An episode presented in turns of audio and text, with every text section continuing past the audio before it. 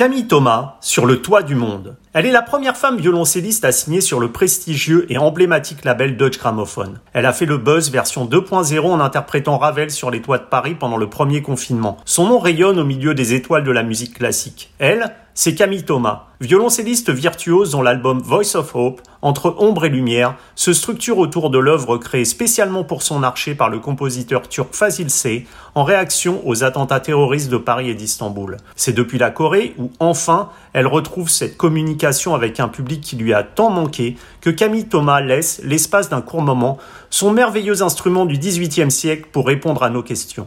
Une interview signée Agent d'entretien.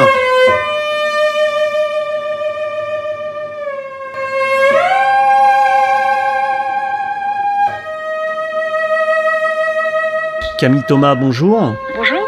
Lorsque, comme vous, on débute le, violoncelle à, à 4 ans, dessinant ainsi les, contours d'une vie qui sera consacrée à la musique, rythmée par le conservatoire, les concerts, les enregistrements, les sollicitations, est-ce que quand tout s'arrête, comme ce fut le cas pour le premier confinement, est-ce qu'on se trouve pas un peu face à une peur du vide où le temps semble s'être arrêté? Alors, je dirais pas un peu, mais euh, énormément. ça a été, euh, ça a été effectivement comme être face à un vide intersidéral et ça a été euh, pour moi très difficile. Cet, euh, cet arrêt brutal en fait. C'est vrai que depuis des années euh, j'étais dans, dans l'action, dans les voyages. La, la, préparation mentale pour les, concerts est telle que tout mon, être, tout mon esprit était focalisé là-dessus. Cet arrêt brutal a été vraiment difficile à, gérer. J'avais le sentiment aussi d'être d'être inutile en fait parce que c'est vraiment la, la musique qui donne un, sens à ma vie. Voilà, maintenant ça fait un an et il y a évidemment des choses très positives euh, aussi à en tirer et euh, je pense que j'ai aussi appris beaucoup de choses. Puis j'ai commencé d'autres projets, j'ai fait voilà, j'ai appris des choses sur moi-même, des choses aussi sur comment comment gérer mieux, je pense euh, par la suite bah, ces, ces rythmes effrénés et puis aussi avoir une petite partie en moi plus solide pour ne plus être face à un vide comme ça, justement, si, hmm. si, la musique doit s'arrêter. Et, dans, dans, ces moments-là, justement, le, le, le, fait de jouer, de jouer même pour vous-même, hein, est-ce que c'était devenu une sorte d'urgence quasi vitale, ce besoin d'exister, comme vous le disiez, par le prisme de la musique? Pour moi, le, le sens euh, vraiment de, de la musique, c'est le partage. Et, euh, et, la phase de, de, travail solitaire est évidemment indispensable, euh, mais elle n'est qu'une préparation à ce moment où, où je donne et où je partage la musique. Et, et même moi, dans ma façon de jouer, euh, ça n'a absolument rien à voir quand, quand je travaille chez moi ou quand, quand je suis sur scène et que et que le, là la chose a un sens parce que c'est de la communication parce que c'est je me sens juste une, une, passeuse de musique et donc je suis aussi transcendée par la musique et je, je voilà je quitte un peu la terre je sais pas il y a quelque chose de quelque chose d'un peu magique en fait. Et donc se retrouver seul chez soi à travailler pendant des mois euh, sans ce bah, sans ce moment euh, exutoire ce moment final du, partage c'était pas suffisant du tout. Donc il y a eu des hauts et des bas, il y a eu des, il y a eu des moments de, de grande euphorie parce que c'était aussi bien d'avoir du temps, d'avoir aussi du temps pour euh, justement pour retravailler euh, plus les bases, plus solidement. Euh, et puis il y a eu des moments d'abattement où c'était très difficile de, de trouver le, le, le, sens à ça en fait, à, à travailler sans, sans partager ensuite, à jouer sans partager. Et, et, ce partage, justement, vous l'avez quelque peu retrouvé, donc en faisant entre guillemets le, le, buzz sur les réseaux sociaux, en jouant sur les toits de Paris euh, du Ravel. Donc même dans le domaine de la musique classique que certains voient comme un, domaine un peu conservateur, la, communication, les réseaux sociaux, ça joue un rôle euh, également prédominant à vos yeux? Bah, Évidemment, pour moi, la musique, euh, c'est de la communication. Euh, la musique, c'est communiquer, c'est avec un son parler directement depuis son âme à, l'âme de l'auditeur. Donc, donc, je pense que aussi la communication via Internet peut tout à fait faire partie de, de la musique.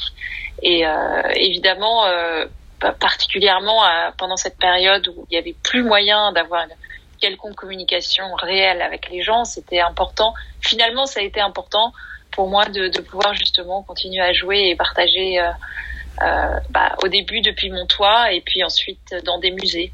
Hmm. Et ma démarche en fait ça a été de bah, d'ajouter en fait la, la beauté aussi du décor parce que évidemment une un partage sur internet c'est aussi un partage visuel et, euh, et j'avais la chance d'avoir cet accès sur mes toits et c'était une manière aussi de partager bah, cet endroit qui, qui, moi, me faisait énormément de bien.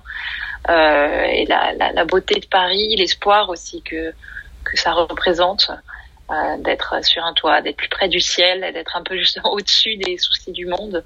Et puis ensuite, quand ça a été possible en juin de, de sortir euh, de chez moi, mais euh, mais que les concerts n'avaient toujours pas repris, euh, que les musées étaient toujours fermés, ben j'ai transposé ça justement dans des, dans des musées vides. Vous avez passé alors Camille euh, lors de votre parcours musical euh, dix ans, je crois, en Allemagne, période pendant laquelle vous avez étudié auprès de professeurs euh, venus de l'école russe. Cette fascination pour la Russie que l'on retrouve sur votre premier album d'ailleurs, Century of Russian Color, sorti en 2013 et enregistré en compagnie de la pianiste Béatrice Beru que j'ai eu l'occasion de faire justement en interview cette semaine. Est-ce là votre une appétence pour la musique russe tout autant que par rapport au violon on va dire l'ombre du géant Rostropovitch qui, plane là-dessus, derrière ça? Oui, euh, effectivement, bah, les, deux sont totalement liés. Euh, moi, j'aime j'aime toutes les musiques de partout du moment que qu'elles touchent et qu'elles qu'elles émeuvent et qu'elles élèvent, qu'elles apportent quelque chose. Mais c'est vrai que j'ai une tendresse particulière pour pour la Russie, pour la musique russe, pour pour son extrême en fait. J'ai toujours euh, attiré par, par les extrêmes, par euh, les émotions extrêmes aussi, par les jeux extrêmes. Évidemment, euh, le jeu de Rostropovitch, c'est c'est quelque chose qui a inspiré bah, toute toute mon enfance, toute mon adolescence, toute ma recherche musicale. il a, il a une façon bah, de, de jouer comme s'il allait, comme s'il brûlait sur chaque note en fait, comme s'il se donnait entièrement, comme si sa vie en en fait chaque chaque pièce, chaque note. C'est quelque chose qu'on retrouve euh, aussi bah, chez chez Oistrakh, chez Richter, mhm. qu'on retrouve aussi euh, dans les grands romans russes, Tolstoï, Dostoïevski, Aksionov, toute cette euh, voilà toute cette âme russe qui, qui est capable d'aimer à l'extrême, de souffrir à l'extrême, bah, c'est quelque chose qui me parle énormément. C'est ainsi que vous vous définiriez aussi, vous, quelque peu, extrême Extrême dans les émotions, extrême dans les sentiments, extrême dans le jeu? Oui, euh, bah, euh, oui. Et intense aussi. Je, je cherche euh, voilà, l'intensité en tout. L'Allemagne, c'était l'occasion justement de vous confronter à une autre forme, je suppose, de, de pédagogie. Le violoncelliste Victor Julien Laferrière me disait qu'aux côtés de Henry Schiff, par exemple, il était reparti de presque zéro, ce qu'il avait fait énormément grandir en tant que musicien. Vous concernant, je voulais savoir en quoi ces, années en Allemagne ont-elles participé justement à faire éclore la violoncelliste que vous êtes devenue?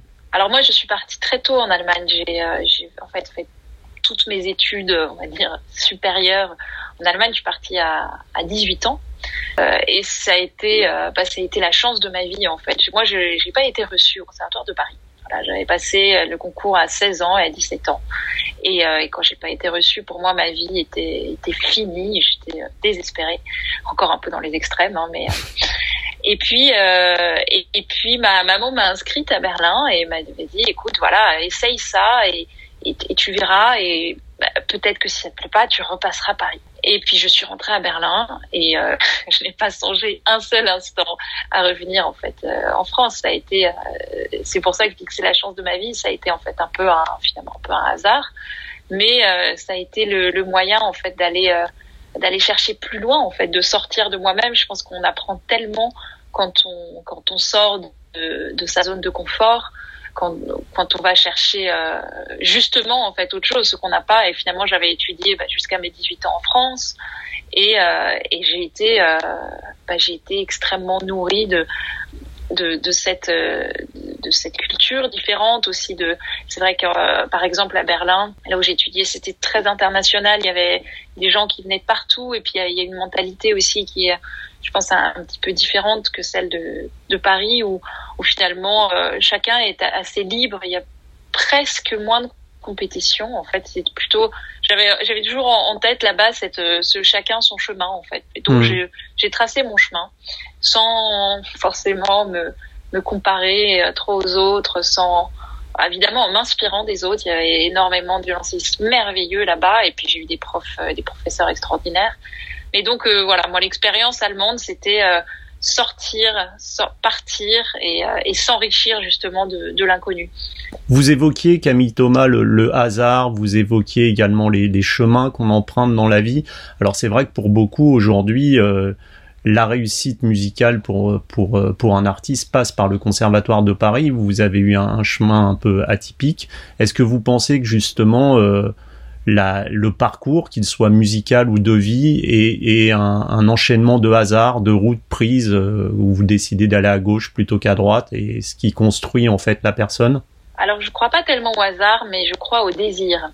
Euh, et je pense que euh, si quelqu'un a le désir chevillé au corps, l'envie chaque matin bah, de, travailler, de se dépasser, d'y arriver, et d'y arriver pour les bonnes raisons, pas, pas pour être euh, connu ou pour, euh, pour briller, mais pour servir la musique. Si c'est quelque chose qui vous brûle et vous ne pouvez rien faire d'autre, c'est ça qui, qui fait qu'en fait les, les portes s'ouvrent, les bonnes portes. Et euh, donc finalement, en fait, je dis que c'était le hasard, mais c'était pas le hasard. Aussi Berlin, c'est que peut-être j'ai pas attendu bah, la troisième année pour repasser le conservatoire et que j'ai fait autre chose. Après voilà, a posteriori, c'est toujours facile de, de Hmm. d'analyser les choses, mais je, je crois énormément au, au, désir. Et votre premier album sur le prestigieux donc label Dutch Gramophone était consacré au concerto de Camille Saint-Saëns.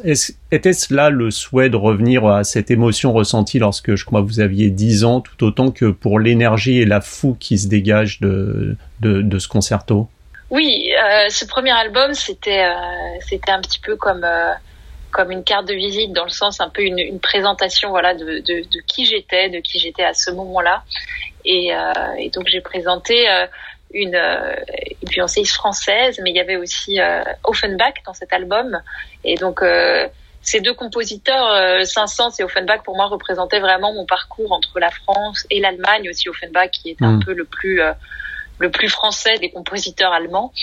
Euh, et puis, et puis avec toutes des œuvres de jeunesse qui étaient un peu comme un comme un feu d'artifice de de, de fougue, d'énergie, de, de joie. Et, et je voulais partager à ce moment-là beaucoup de beaucoup de joie. Effectivement. Dans votre dans votre album euh, Voice of Hope, vous interprétez le, le concerto composé spécialement pour vous par Fazil C.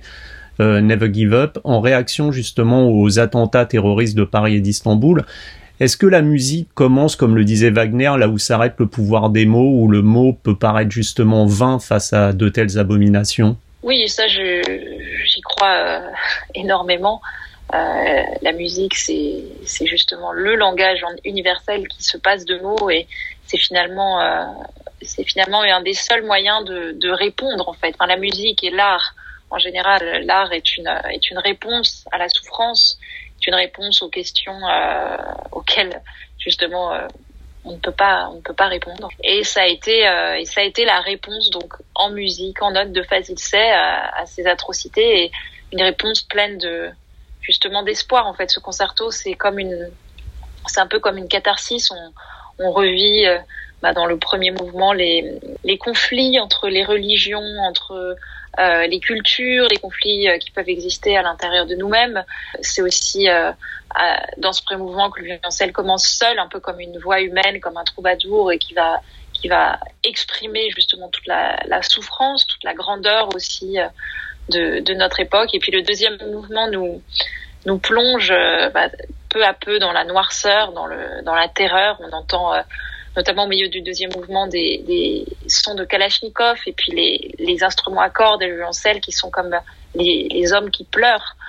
Euh, c'est un mouvement qui est euh, émotionnellement très difficile, euh, mais euh, qui, qui, agit en fait vraiment comme une forme de, de, de, catharsis. Je pense qu'il permet de, revivre ces événements traumatiques et grâce au pouvoir de la musique, grâce euh, à cette beauté de l'art qui, qui, nous transcende, euh, il nous amène vers le troisième mouvement et vers euh, cette idée qu'il ne faut jamais renoncer en l'homme, en l'espoir et en la beauté. le troisième mouvement nous amène dans un paysage de nature avec des, des chants d'oiseaux, des bruits d'eau et, euh, se finit justement avec ce, ce violoncelle qui, qui, comme une voix humaine, triomphe en fait. un triomphe tout en douceur. Mais comment s'est déroulé justement le, travail avec Fazil C Parce qu'on sait que, alors forcément, parfois quand quand, quand vous abordez une musique euh, dite classique, euh, vous n'avez plus le compositeur avec vous pour vous aiguiller. Là, vous avez travaillé vraiment en osmose. Il vous envoyait le texte au fur et à mesure. Comment s'est passé le processus créatif de cette œuvre? Alors, euh, j'étais très proche de, de Fazil pendant, pendant toute la, la création et c'était quelque chose de, de, fascinant pour moi de d'assister à la naissance d'une œuvre. Effectivement, c'était la première fois aussi pour moi parce que je joue toujours euh, voilà des œuvres euh, la plupart du temps dont les compositeurs sont morts et on essaye euh, enfin j'essaye de de déchiffrer quelles étaient leurs intentions, savoir dans quel contexte ils ont vécu mais là je pouvais déjà poser toutes les questions à Fazil et puis je, je savais vraiment en direct d'où ça venait. Euh, il m'a envoyé les manuscrits par WhatsApp petit à petit aussi pour que je puisse découvrir et puis pour savoir si tout était bien jouable au violoncelle. Et puis je suis allée à, Istanbul euh, et ça, ça a été un moment merveilleux. Je me souviens parce que j'avais appris ma, ma partie et lui à jouer la partie de l'orchestre euh, au piano. Et donc c'était la première fois que j'ai entendu l'œuvre euh, résonner. C'était un, un, moment que, bah, que j'oublierai jamais. C'était extraordinaire de pouvoir faire ça avec le compositeur. Et puis là aussi, lui a pu me, bah, me dire un peu voilà comment il avait les choses en tête. Donc je suis repartie avec tout ça à Paris. Puis ensuite il y a eu euh, il y a eu la création au théâtre des Champs Élysées où il était là aussi. Euh, il a assisté aux répétitions et, euh, et c'était extrêmement touchant. Le jour de la première, il était il était en coulisses juste derrière la porte et il était extrêmement euh, tendu et, c'est là que je me suis rendu compte que c'est vrai que pour lui c'était une vraie naissance en fait c'est mmh. le moment où le public va recevoir après les musiciens cette question de comment comment le public va comprendre l'œuvre et donc à ce moment-là, moi, j'ai perdu toute, euh, toute, forme de nervosité pour moi-même parce que j'avais une seule envie, c'était de défendre son œuvre et que les gens la, bah, comprennent à sa juste valeur. Et ça a été d'ailleurs un, un, immense succès euh, pour lui, une très très très belle première. Et les gens étaient euh, extrêmement émus, les gens pleuraient, les gens ont écrit des messages. J'ai jamais reçu autant de messages. Après, en fait, je pense que parce que c'est justement une œuvre qui de musique classique, mais qui parle d'événements qu'on a pu connaître aujourd'hui, qui parle de notre vie, de notre actualité et qui et qui touche vraiment au plus profond de plus profond de nos cœurs. C'était vraiment une, aventure euh, incroyable, qui n'est d'ailleurs pas terminée parce que là je suis par exemple en Corée où je vais jouer dans deux semaines la première asiatique du concerto. L'histoire continue. Ça continue à vivre. Et justement, Camille, lorsque vous plongez dans un texte comme ça, alors là, je parle de compositeurs, euh, de, de compositeurs qui, qui ne sont plus de ce monde. Est-ce que vous êtes dans une approche assez spontanée, vous laissant guider par votre propre ressenti, ou est-ce que vous êtes plus dans quelque chose de, de réfléchi, qui plonge en profondeur dans l'œuvre, tout comme dans sa genèse, par exemple? Je suis pas quelqu'un de, très analytique euh, a, a, priori, enfin de, nature. Donc c'est vrai que en général, je suis plutôt un, buvard à, à émotions et j'ai énormément d'instinct. Donc j'essaye de ressentir d'abord en fait, avant de passer par mon cerveau.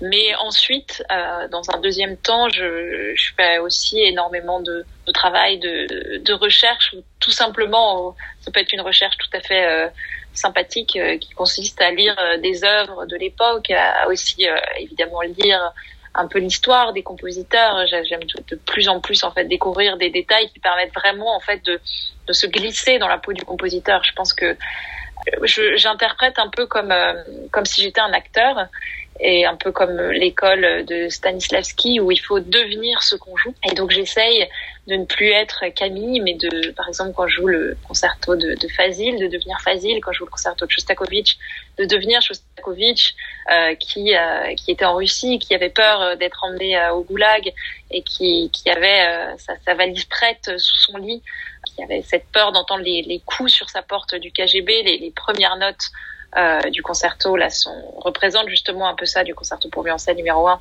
C'est ces quatre coups sur la porte qui l'emmèneraient. Donc voilà, c'est je pense que c'est très important de, de, de, savoir euh, ce qu'on joue, évidemment d'analyser l'œuvre d'un point de vue intellectuel aussi, rien que pour pouvoir euh, la, la mémoriser, enfin l'interpréter.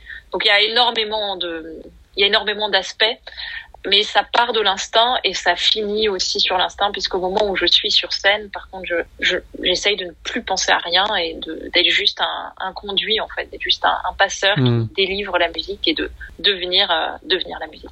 Et justement, est-ce que la musique, au-delà des notes, quand, quand, quand vous l'abordez comme ça, quand vous abordez le texte, est-ce qu'elle vous inspire des, des images que vous visualisez afin d'entrer au mieux dans cette partition? Oui, euh, très souvent. Je pense que c'est très important que les notes euh, veuillent dire quelque chose et ça, ça peut énormément aider. Euh, alors je le faisais, enfin de, de, se raconter une petite histoire, je le fais moins aujourd'hui, mais par exemple enfant, je sais que pour tous mes tous mes concours, tout tout ce que toutes les pièces que je devais jouer, j'avais toujours une histoire très précise en tête et ça me permettait de aussi en fait de, de, me mettre dans ma bulle. Quel rapport vous entretenez avec cet instrument tout particulier qui est le violoncelle et qu'on enlace dans une sorte de prolongement de son propre corps? Est-ce que c'est parfois une, lutte physique euh, Est-ce que c'est des rapprochements? Comment vous définiriez justement cette relation qui vous unit? Bah, J'ai une relation euh, à mon violoncelle qui a beaucoup évolué aussi suivant les instruments que j'ai joué. Parce que évidemment pour moi le violoncelle c'est tout d'abord c'est une partie de moi-même. Euh, même quand je l'ai sur le dos, en fait, c'est quelque chose de, naturel et c'est plus quand je l'ai pas sur mon dos que j'ai l'impression de quelque chose. Et puis, euh, je pense pas du tout que ce soit une, lutte. C'est vraiment l'idée, c'est de réussir à ne faire plus qu'un, en fait, vraiment que l'archet, euh, le bras, enfin que tout soit euh, fluide et effectivement dans le prolongement l'un de l'autre. Et puis depuis que je joue sur euh, le Stradivarius Feuermann, donc ça, ça fait un an et demi, j'ai encore changé euh, un petit peu mon ma perspective par rapport au violoncelle parce qu'avant c'est vrai que j'avais l'impression souvent qu'il fallait que je dompte quand même l'instrument, il fallait que je le maîtrise. Et aujourd'hui, euh, pour la première fois, j'ai l'impression d'avoir un partenaire en fait sur scène. J'ai l'impression aussi quand même qu'on est deux et que moi je suis au service du violoncelle et que je suis un peu euh, bah, l'instrument du strad, que je suis là pour le pour le faire bien sonner, pour être à son service, pour le aller dans son sens. Et je sais pas si c'est très clair, mais c'est c'est un rapport très différent. Et et surtout c'est c'est un instrument qui me porte énormément en fait. Je dirais presque qu'il m'apporte encore plus que ce que je lui apporte. Moi, je ne suis que, des doigts, mais lui, c'est la, vraie star. Vous parliez justement de, cette transmission, Camille, et de ce Stradivarius. Lorsque on joue sur un instrument comme ça de, près de trois siècles, est-ce qu'on on ressent forcément une connexion, je suppose, plus forte avec, euh, le passé et avec les œuvres qu'on peut jouer, qui sont en, rapport euh, avec cette temporalité? Oui, c'est extrêmement émouvant déjà d'imaginer... Euh, à tous les, les, grands violoncellistes qui sont sont passés sur ce violoncelle et puis aussi euh, toutes les toutes les âmes des personnes qui ont qui ont reçu euh, la musique de cet instrument depuis depuis trois siècles. J'imagine tout ce qu'il a vécu, tout ce qu'il a emmagasiné aussi de de, vie, d'humanité. Ça, je crois énormément en fait à, l'âme d'un instrument. Et puis et puis aussi c'est très inspirant effectivement l'histoire et particulièrement celui-ci euh, il a été joué par Auguste Francôme, qui était euh, le grand ami de Frédéric Chopin. Et Chopin a dédié à Francôme, à son ami Francôme, sa sonate pour violoncelle. Et donc c'est une émotion énorme d'imaginer que ce violoncelle en fait a connu Chopin, a joué avec Chopin. Francôme a même été au chevet de Chopin au moment de sa mort. Mmh. Il, il, lui a joué à ce moment-là euh, deux mouvements de la sonate pour violoncelle. Donc ce, ce, ce, violoncelle vraiment a été une partie de l'histoire de Chopin et c'est c'est incroyable encore aujourd'hui là de, de, penser à ça. Je, je, je, suis émue dès que je le vois ce, cet instrument. Que la passeuse d'émotion qui est, qui est Camille Thomas donc est, est actuellement en, en, Corée donc pour jouer donc vous allez comme vous l'aviez dit euh, ce, cette œuvre de Fazilse. Je pose déjà au-delà du fait de retrouver le goût euh, de jouer en public euh, et en concert qui doit vous animer. Quels sont donc ensuite les projets de Camille Thomas? Juste en rentrant de Corée, le lendemain, je vais jouer à Liège le, justement le concerto de Shostakovich. Euh, alors ce concert, lui, sera sans public, alors qu'en Corée, il y a du public, ça c'est merveilleux. Mmh. Mais ce sera euh, diffusé en streaming euh, donc le 2 avril avec l'Orchestre Philharmonique de Liège. Et puis ensuite, ensuite, je, suis un peu en jet lag, alors je ne me souviens plus. Voilà. Non, mais je mais, vous demande pas, je vous demande pas un planning précis. Mais il y a tout un tas de choses.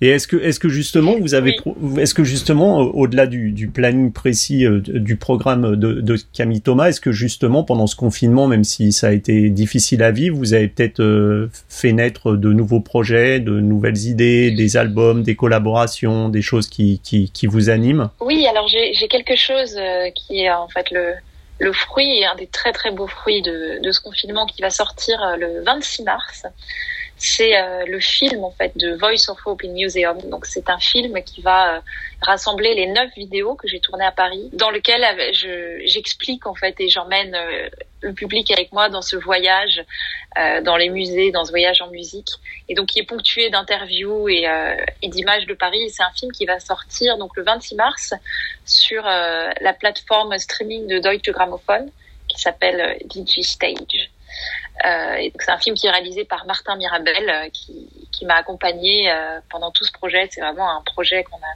créé à deux et seulement à deux. Donc c'était quelque chose de, de, très simple qui est parti de rien, qui est parti de sa caméra, mon violoncelle, nous deux et notre envie de continuer à, à créer quelque chose. Et puis aussi un projet de, de disque donc le troisième disque chez Deutsche Grammophon euh, autour de la musique de Chopin. Ah. Avec cette transmission du, de, de, votre violoncelle qui retrouvera euh, ce, ce, goût passé pour, euh, pour Chopin. Bah, écoutez, Camille Thomas, merci beaucoup pour cette interview en jet lag depuis la Corée et puis, et puis on espère à très bientôt pour votre retour ici. Au revoir. Merci beaucoup. Au revoir.